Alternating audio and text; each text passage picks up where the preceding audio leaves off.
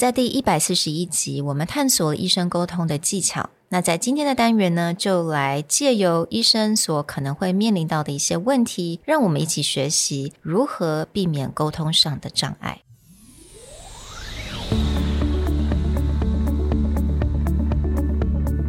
Hello，欢迎来到 Executive Plus 主管与沟通力的 Podcast。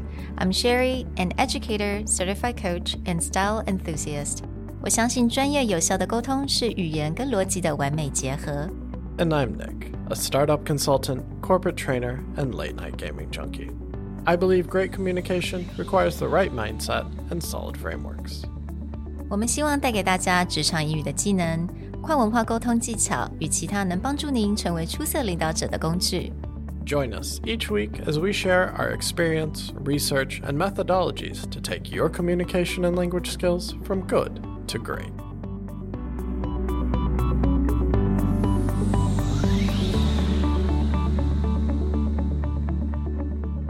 Hey, everybody. Welcome back to the Executive Plus podcast. Back in episode 141, we talked about the ask, tell, ask method for oncology doctors to give tough news to patients. Well, we came across a few things that reminded us of the importance of how surgeons, physicians, and doctors need to create effective communication with their patients, and that there's a lot that we can learn from what makes good and bad bedside communication. 最近我其实在看一本书，那这本书的书名就是《Life on a Knife's Edge: A Brain Surgeon's Reflection on Life, Loss and Survival》。那这本书呢，我觉得带给我很多一些启发。那当然，它一些比较，因为我还在念嘛，so I'll let you guys know how I feel about this book. But so far so good。那这本书呢，让我想起来我们在第百一百四十一集，我们就讲到这种医生很特殊的一种沟通的技巧，也就是 ask tell。 ask，那我就想到了，诶，其实啊，医生真的是常常要面临这种沟通上有很多的障碍，所以我就稍微做了一点 research。那我就发现呢、啊，其实真的在医生的这个领域呢，communication 也是非常的重要。So in my research, I found that there are actually a lot of barriers, and I think a lot of us could definitely speak to that. A lot of barriers that doctors often have to face is sometimes they have not a lot of time on their hand or they don't want to like over promising their patients or stress anxiety all of these are barriers and definitely stop them from having a really good and open communication with their patients. And this patient communication becomes really important because communication is the basis for building relationships mm. and building trust. And when communication is bad, especially in these very high stress situations, there's always a gap mm. between the communicator and the person receiving information. And that gap can create gaps in trust. Mm. So we actually looked at a few articles mm. and methods again of how doctors learn to communicate with patients to close that trust gap. Actually, I was reading another book recently, Running with Purpose by Brooks Running CEO James Weber. And in the very end of the book, he talks about his own battle with cancer. Mm-hmm. And he talks about the moment that he wakes up from a surgery where they're checking his intestine and esophagus where they think there is cancer. And he's waking up and coming out of the drugs, mm-hmm. and he spots his doctor. And his doctor is making rounds and you can tell that that doctor is calling patients to give them the news of their test, like mm-hmm. the result of their test. And the doctor kind of looks at him, and the doctor's face sort of drops. Mm-hmm. And then the doctor looks down at his sheet and then kind of walks away.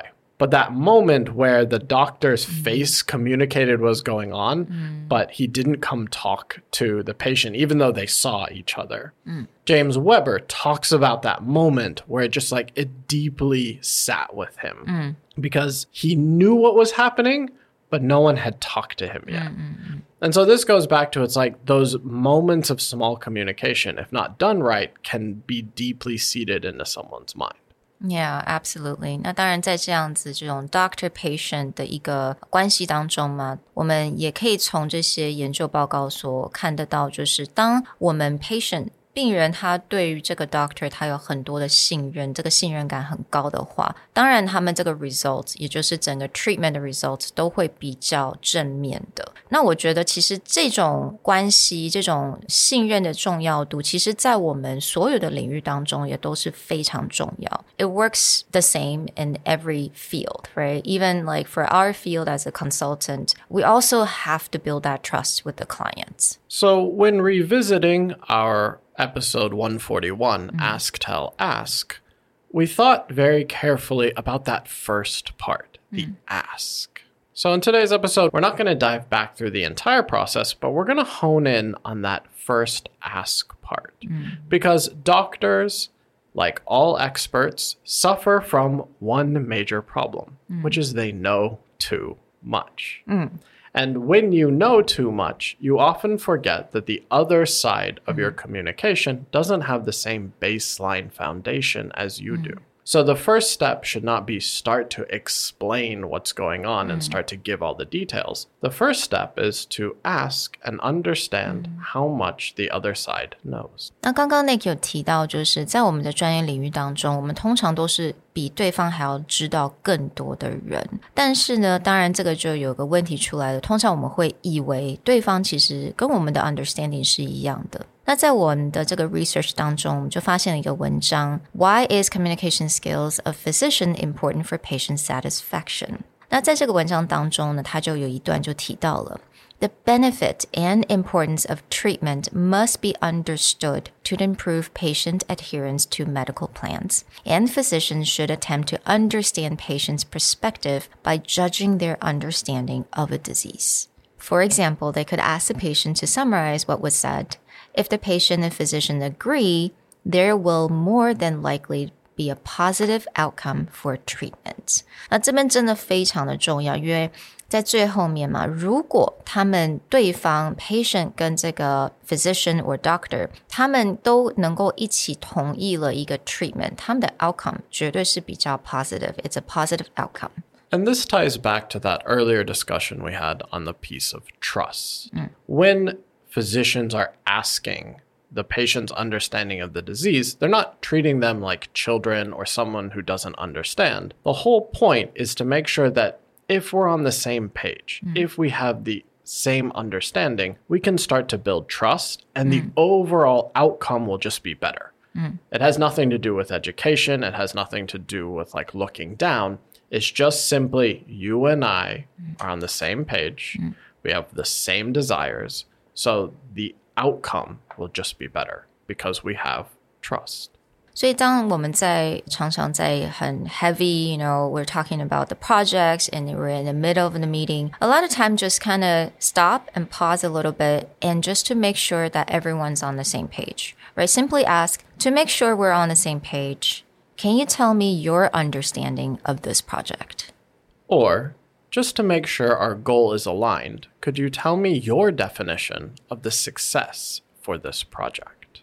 就透过这些比较初步的去了解，到底对方跟你是不是有相同的目标，而且是同样的 understanding，这个一定会对这个 project 它整个的 outcome 是非常影响非常深的。 From my own experience, I find this really important because, especially working on big projects that mm-hmm. have multiple arms, different departments, different people are coming in, oftentimes we forget that if someone comes in midway, they don't have a lot of the early mm-hmm. information.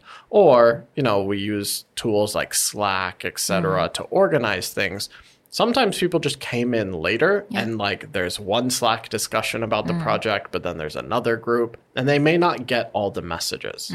So these are really good opportunities to bring everyone back and go, okay, how much do you understand? What information is missing? And how can I make you feel comfortable getting on board with this project? Absolutely，我觉得千万不要 assume，也就是以为大家都的认知都是一模一样 ，right？Don't do not assume you're making an ass of you and me, right？Yes, never assume. You'll just make an ass of you and me, which spells assume beautifully. In the research, we also came across a second article, and this is a medical journal mm-hmm. talking about the barriers to effective communication between family physicians and patients. Mm. But one of the reasons that this article really stuck out is because it was looking at physicians in Dubai who are handling multicultural patients, patients from different parts of the world who mm-hmm. speak different languages. And it wasn't just about, okay, mm. physician to patient, but what happens when we toss in this like extra little Yeah. cultural or language gap mm. that it becomes even more important because some terminology may be the same, some understandings of treatment or what should be done the same. Mm-hmm. And we like this article because it connects back to our own audience who are mm-hmm. working in international companies, working with clients or suppliers abroad. You need to think of that part. When mm-hmm. you just assume that you and they are speaking the same language, let's just say English, you may not have the same context, whether it's cultural or just industrial mm-hmm. understanding of where you're starting. So this ask becomes even more important. Yeah，当然我们在面对这么多不同文化背景的人，语言也可能不一样。大家的第二个语言都是英文的话，communication 还有它的这种 clarification，你们是不是真的是朝朝着同样的目标前进？这个真的变得非常的重要。那当然，如果没有这些良好的 communication，没有这些 trust，以后会有很多的障碍，很多的 Misunderstanding, and that's definitely something that we don't want. We covered a lot of ground in this episode, but what we really want you to come back and mm-hmm. take away from this is thinking deeper about that ask part. Mm-hmm. When you're starting a project, when you're starting something complicated, don't just dive in with mm-hmm. all the details, with all your plans, with everything laid out piece by piece. The first thing in order to build trust with any type of audience mm. is ask and understand if they have the same starting point and the same foundational understanding as you do. Exactly. So, guys, just ask, don't assume. We'll talk to you guys next time. Bye. Bye.